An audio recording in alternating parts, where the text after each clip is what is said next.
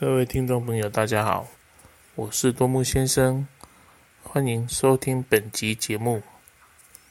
本集节目要来介绍一个管理类的理论，叫做木桶理论。这个理论被应用于团队合作间的重要性，以及如何提升团队的竞争力。关于一个木桶的构成。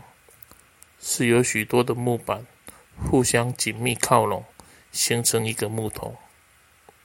而一个木桶可盛水的量，并不是取决于最高的那块木板，而是取决于最矮的那块木板。这被引述说明一个团队的能力或竞争力，并不是。那一个强、能力最强、表现最好的人，反而是恰恰那一个能力最弱、表现最差的落后者，因为最矮的那个木板会对最高的木板产生了限制或制约的作用，而落后者。决定了这个团队的战斗力，影响了整个团队的综合实力。所以，要来增加木桶的盛水量，是要设想如何将最矮的那一个木板变换成更高或更长的木板。在团队里，如何提升团队的能力或战斗力？就是要想办法使落后者提升能力。接着来观察木桶其他可能联想到的特征。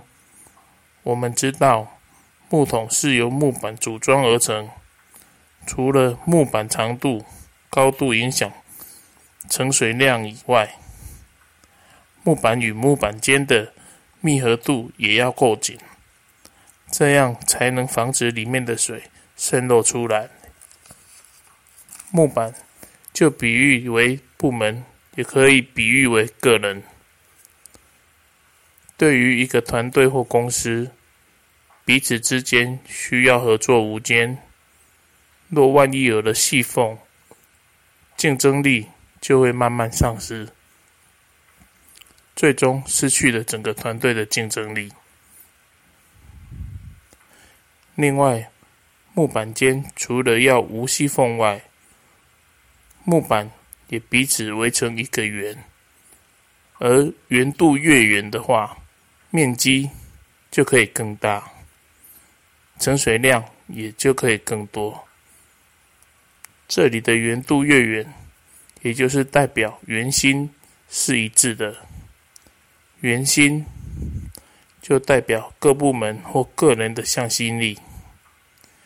一个团队的向心力只要强，当然团队的竞争力就可以更强了。木桶的储水量也取决于木桶的直径大小。每个团队或公司都可以比喻为不一样的木桶，而不一样的直径，也就是。团队或公司的广度，这可比喻为成立团队或公司的时候基础的扎实度，或可销售的产品或服务的种类都多寡。木桶理论陆续有人更深入的探讨，如木板的厚度，就比喻为专业能力或职业道德。若木板厚度很薄，可能没多久就破裂了。以上是木桶理论。此资讯提供给听众朋友参考。